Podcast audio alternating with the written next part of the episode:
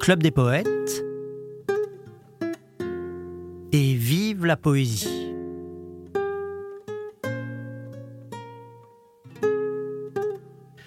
Aujourd'hui, je vais vous présenter deux de mes amis.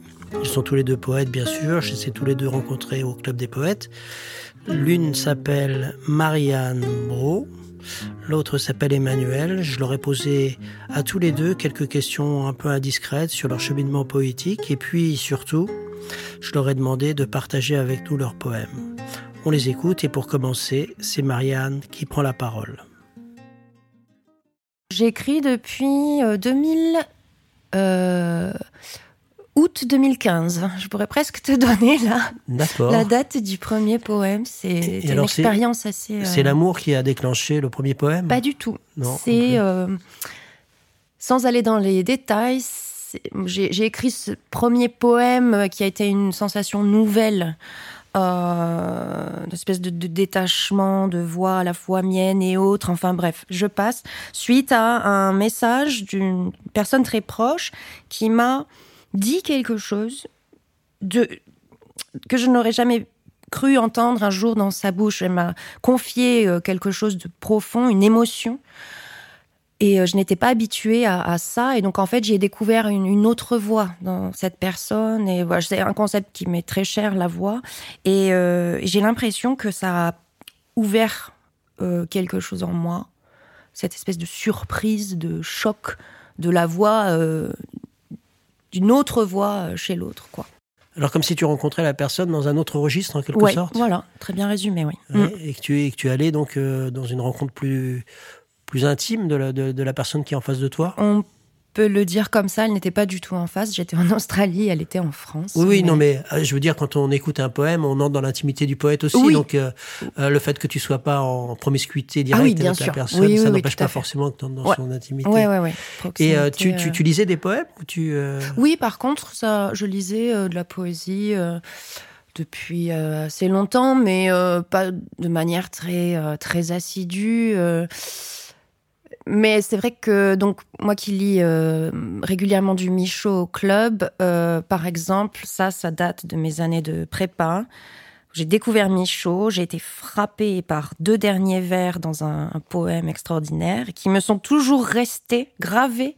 Euh, et je pense qu'à partir de Alors, là, quels sont ces vers? Quels sont ces vers? C'est donc dans la nuit remue, le poème Gong qui finit de cette manière. tu le connais ce poème? Dis-le dis, nous entièrement. Dis ah, vas-y. Ok.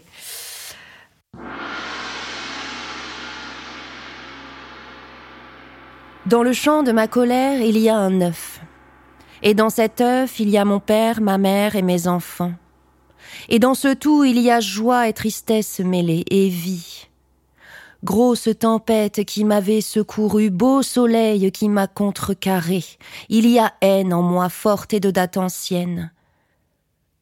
Et pour la beauté, on verra plus tard. Je ne suis en effet devenu dur que par lamelle, si l'on savait comme je suis resté moelleux au fond. Je suis gong et watt et chant neigeux. Je le dis et j'en suis sûr. Alors, dis-moi quels sont les deux vers qui t'ont comme ça bouleversé et qui ont fait que tu, euh, les deux derniers.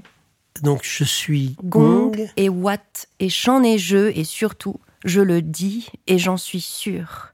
Qui est, sont quelques mots qui me qui me sont très euh, importants parce que pour moi le lieu, enfin la poésie et ça c'est très euh, michaldien, comment on dit, mmh, mmh. très michaud et le lieu vraiment. Euh, euh, de l'affirmation de soi, du désir de, ce jeu euh, qui s'exprime.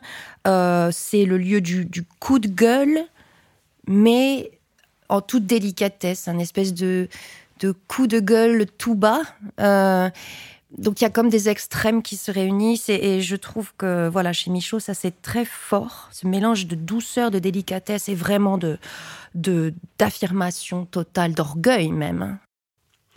Alors j'ai remarqué une chose, et tu vas me dire si c'est vrai ou pas, c'est que beaucoup des poètes que tu as interprétés au Club des Poètes sont des poètes euh, euh, contemporains, en fait, sont des poèmes, poèmes du XXe. Oui, ah, c'est vraiment ce que je préfère. Ouais. Je lis assez peu de poésie classique. Euh, en tout cas, je ne vais pas la chercher. Je suis euh, heureuse d'en entendre, euh, voilà, de tomber sur un poème de Victor Hugo ou Baudelaire à l'occasion, mais je vais acheter et lire de la poésie contemporaine. Ah mais, je suppose que, puisque tu as dit tout à l'heure que tu avais fait des classes préparatoires littéraires, mm. tu as quand même été très familière de, de la poésie classique aussi. Oui, oui, bien sûr, j'en ai lu, j'en ai étudié, mais ce n'est pas ce qui m'a marqué le plus. En l'occurrence, en Hippocane, c'est vraiment ce recueil euh, La nuit remue de Michaud qui m'a qui m'a ébloui. Donc, tu n'as pas eu de déclic avec Rimbaud ou avec Baudelaire ou avec. Euh, c'est la poésie contemporaine qui a été le déclic pour toi. Ouais. Après, je j'ai pu lire euh, de très près Malarmé, qui est pour le début de voilà, qui marque qui marque une rupture. Donc, on n'est pas dans la poésie classique du tout, mais parce que j'y pense par rapport à Rimbaud. Rimbaud, j'en ai lu, j'ai beaucoup aimé, mais voilà, je suis plutôt euh, dans ce qui vient après, ouais. D'accord. Mm. Euh, je propose qu'on entre un peu dans le vif du sujet, que tu interprètes un poème que tu as écrit toi-même. Euh, peut-être si tu veux, mais je ne sais pas si ça va te convenir, mm-hmm. ce poème que tu nous as dit il y a deux, trois jours au Club des Poètes, que tu mm-hmm. venais d'écrire, et qui est une forme de dialogue qui m'avait beaucoup intéressé. Voilà. Donc ça, c'est un nouveau projet que j'ai bien l'intention de, de poursuivre. L'idée, c'est de faire un poème très long, euh, sous la forme de ce dialogue.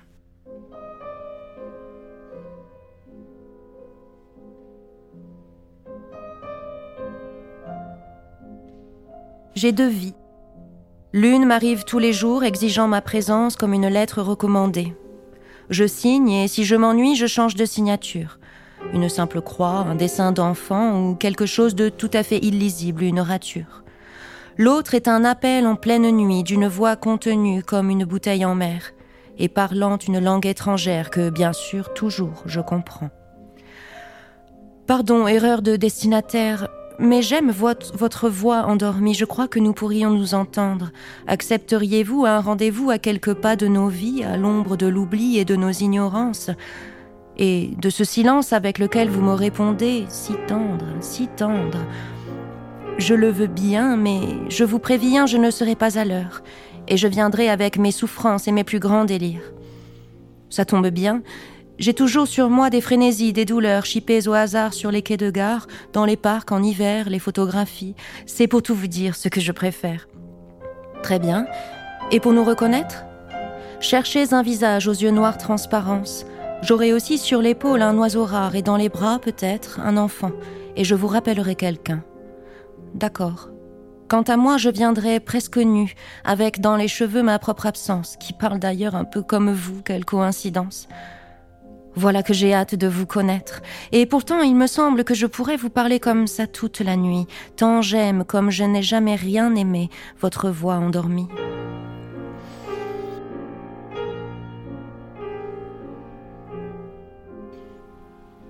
Bonsoir, vous souvenez-vous de moi? Je veux dire de ma voix? Nous nous sommes parlé hier.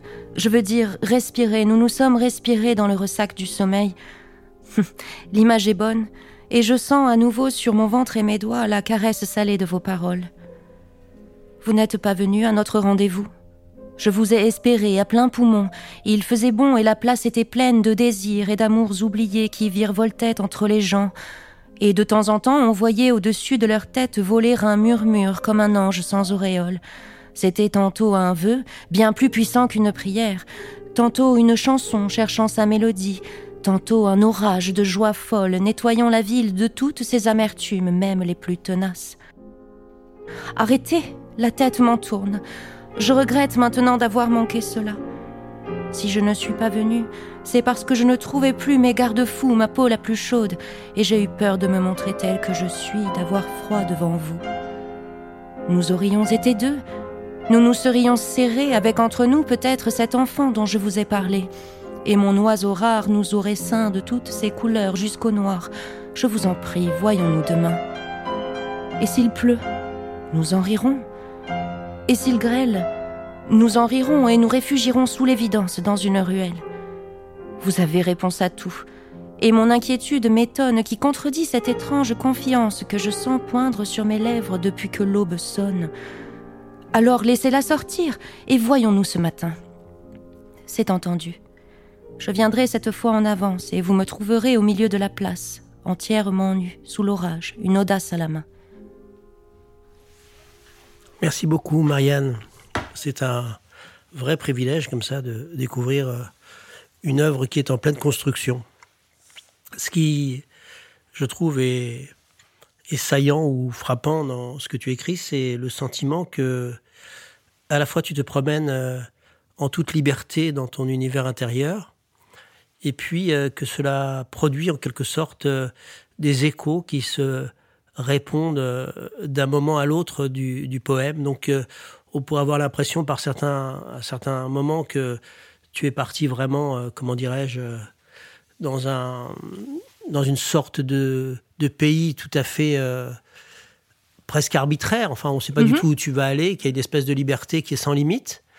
Et puis, petit à petit, se forme, à travers les échos dont je parlais, se forme euh, le sentiment que tu nous euh, transmets les échos de, ta propre euh, source intérieure, en quelque sorte, qui alors, avec ce qui, est, tout à fait étonnant dans la poésie, je trouve, c'est ça, c'est cette impression de, comment dirais-je, que les choses à la fois sont dans une liberté totale, et puis à la fois qu'on a le sentiment qu'elles sont exactes. Donc, mhm. comme, est-ce que tu veux nous dire quelque chose sur le déroulement de ton inspiration ou sur la manière dont ça, dont tu te promènes comme ça dans, ces images? Dans ces images, euh, bon alors déjà l'inspiration est très, euh, c'est une chipie parce que euh, je, voilà, j'ai des phases où je n'écris pas du tout, d'autres où, ça revient, je ne sais pas trop à quoi c'est dû, une espèce de de d'envie de, de, vivre, de joie. Je suis incapable d'écrire dans la mélancolie. C'est pas du tout euh, mon ma, ma position. Euh, quant au voyage comme ça dans les images, je travaille beaucoup. Je pense que c'est le cas de, de beaucoup de gens qui écrivent à partir des sons. Donc des sons et, euh, des possibles du vocabulaire, c'est-à-dire que j'ai toujours avec moi un dictionnaire des synonymes. Enfin, je, je vais voir sur Internet. des synonymes parce que j'ai une image, j'ai un objet, une figure que je veux, euh, dont je veux parler, mais je lui cherche des, euh, des voies détournées, si vous voulez, ou, pour un peu euh, élargir euh, son sa présence. Et, euh, et, comme je disais, voilà, beaucoup à partir des sons aussi. Mais là, ce que j'ai pu lire, par exemple, reste pour moi-même mystérieux. Et je pense que c'est le cas de voilà, de beaucoup de, de gens qui écrivent. C'est ça qui est beau dans l'écriture poétique, c'est qu'on n'a pas vraiment de plan, contrairement au roman et on laisse venir comme ça à soi. Et soit c'est d'une traite, soit c'est sur plusieurs jours, mais ça nous accompagne euh, avec toujours un peu de surprise. Et ça, euh, si je peux me permettre, puisqu'on est au club des poètes, euh, dans la, merveilleuse particularité de, voilà, de, réciter, de déclamer des, des poèmes, je, je pense que je suis très portée aussi par ce que pourrait donner le poème à voix haute je me fais une voix haute dans la tête ou même très souvent je voilà je dis à voix haute le, vers que j'ai écrit euh, et c'est euh, c'est fondamental en fait. Euh, tu as fait toi aussi un travail qui se rapporte aussi bien sûr à l'essence du travail poétique puisque c'est vouloir transmettre les émotions de quelqu'un d'une autre langue à travers ta propre langue, la langue française. Tu as traduit un poète de la génération 27, ami de Federico Garcia Lorca, Tout à fait. qui s'appelle Pedro, Salinas. Pedro Salinas. Et tu vas nous dire une de ses traductions, un poème d'amour. Oui. Euh, c'est un poème que l'on trouve dans un très long poème en réalité intitulé La bossa ti de vida qui veut dire, euh, c'est un peu difficile à, traduire en français, la voix qui t'est due. Euh, entendre la voix du poète qui est due à cet amour, qui est bien plus qu'un amour, c'est J'aime l'approche de, l'amour chez Salinas parce que c'est pas l'amour romantique, c'est un amour vraiment métaphysique, existentiel et qui respecte de manière très délicate l'autre dans vraiment son, altérité. Pour vivre, je ne veux point d'îles, palais et merveilles. Quelle joie sans pareille dans les pronoms de vivre. Déshabille-toi, Enlève donc ces traces de maquillage, je ne t'aime pas ainsi, paré d'un autre visage, fille toujours d'autre chose. Je t'aime pur, libre, irréductible, toi.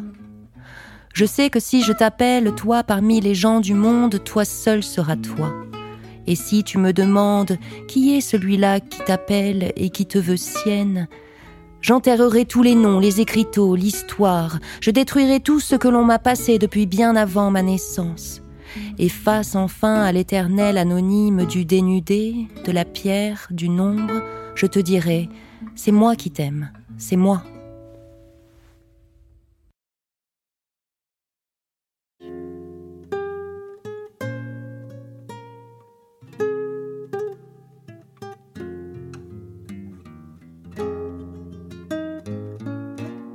Alors aujourd'hui, je vais vous présenter un ami à moi est poète et qui, euh, ça fait quelques, quelques mois qu'on se connaît. Alors au début, il était très discret, très timide. Il s'appelle Emmanuel. Et euh, petit à petit, je l'ai poussé un petit peu comme je fais avec les gens qui me semblent euh, avoir des trésors cachés. Je, je l'ai poussé un petit peu à me parler de son rapport avec la poésie. Et il s'avère qu'il écrit lui-même des poèmes en fait, donc, il nous avait dit un premier poème que je vais lui demander de nous dire tout de suite avant, toute autre introduction.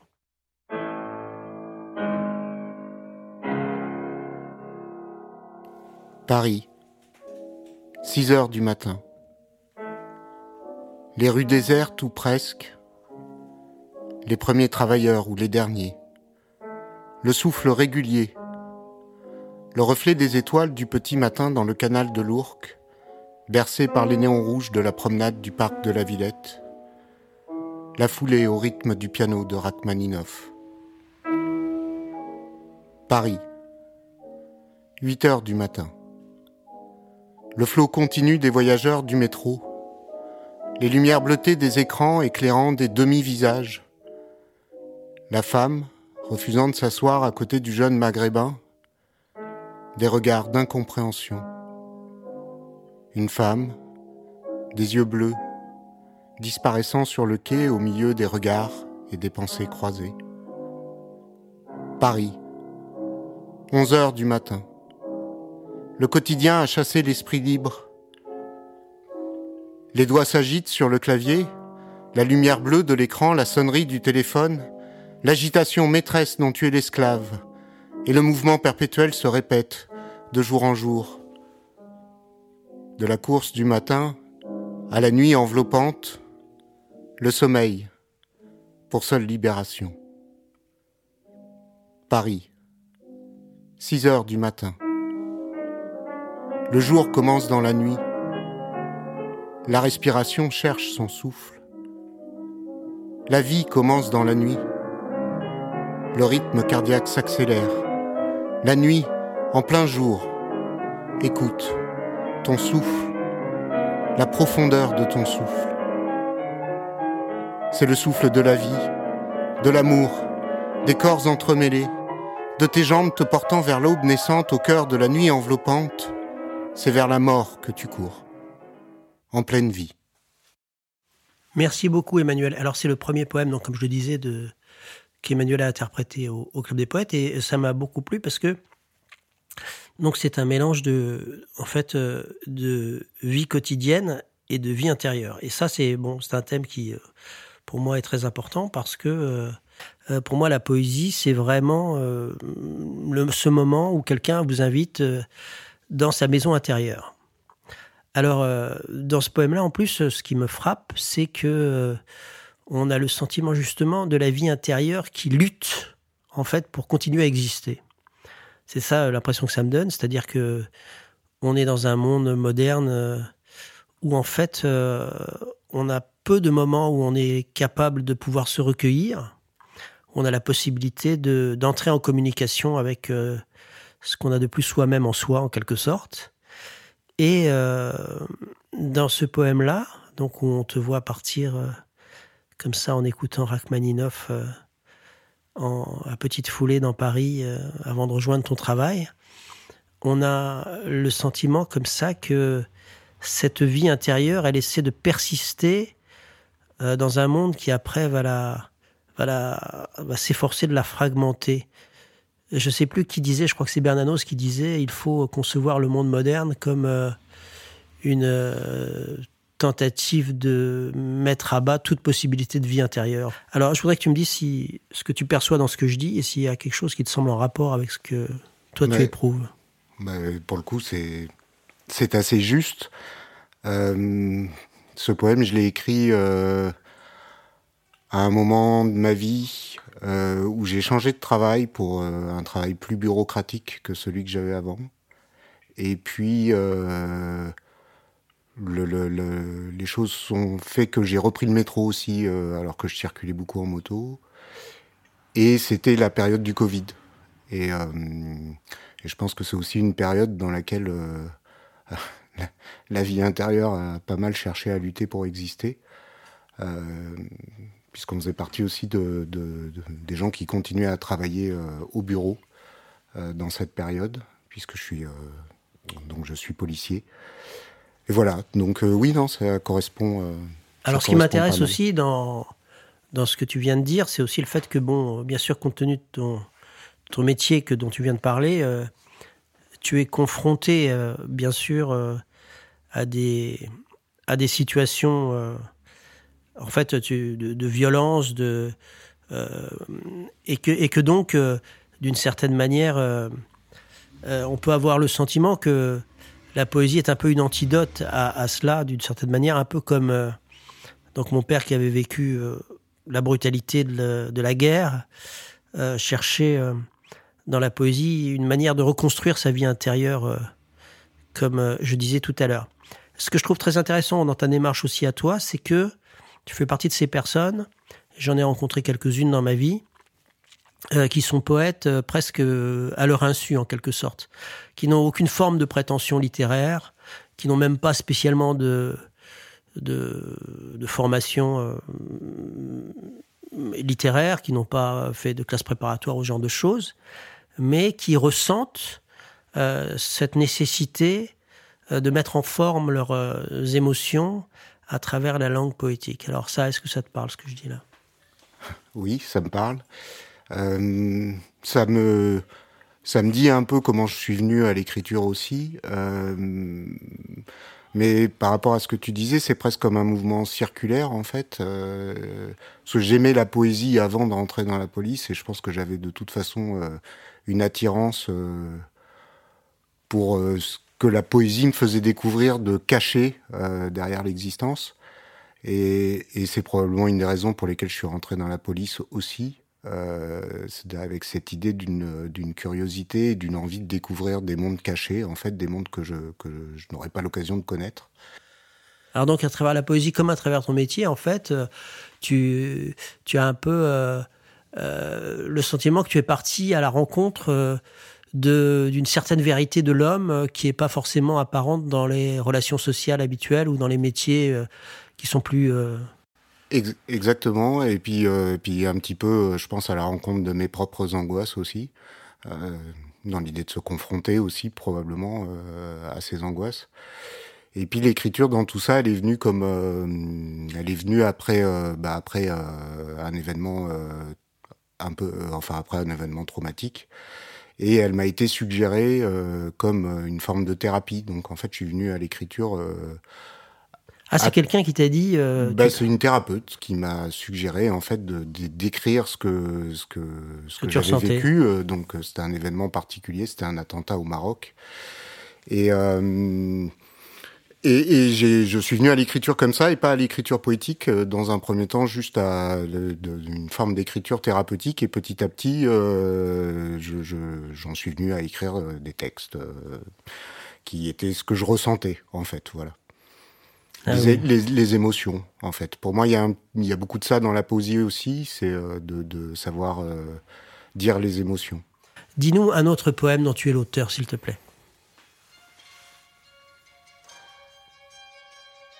Clandestin dans la lumière, d'un monde à l'autre, chatoyant ou caché. Sorti du néant, cri primal dans l'embrasement de la vie, la douceur d'une caresse, de la peau contre la peau. Sous le soleil figurant la joie, une succession de ténèbres, aveugles, traversant chaque jour la pluie fossoyeuse d'horreur, luminescence des masques portés, adorant la richesse, tolérant la misère, sourire de lune, astre de nuit, pour traverser l'insomnie. Je me regarde dans les néons des miroirs et je pleure. Archange des ténèbres, d'un monde à l'autre, chatoyant ou caché. C'était Et vive la poésie, l'émission hebdomadaire du Club des poètes. Et pour terminer, quelques mots du fondateur Jean-Pierre Renet. Bonsoir amis, bonsoir, qui que vous soyez, où que vous soyez, si vous avez quelque chose sur le cœur, quelque chose qui passe difficilement, écrivez-moi, écrivez-moi tout de suite comme on écrit à un ami, et nous serons peut-être un peu moins seuls. Bonsoir, à la semaine prochaine, et vive la poésie.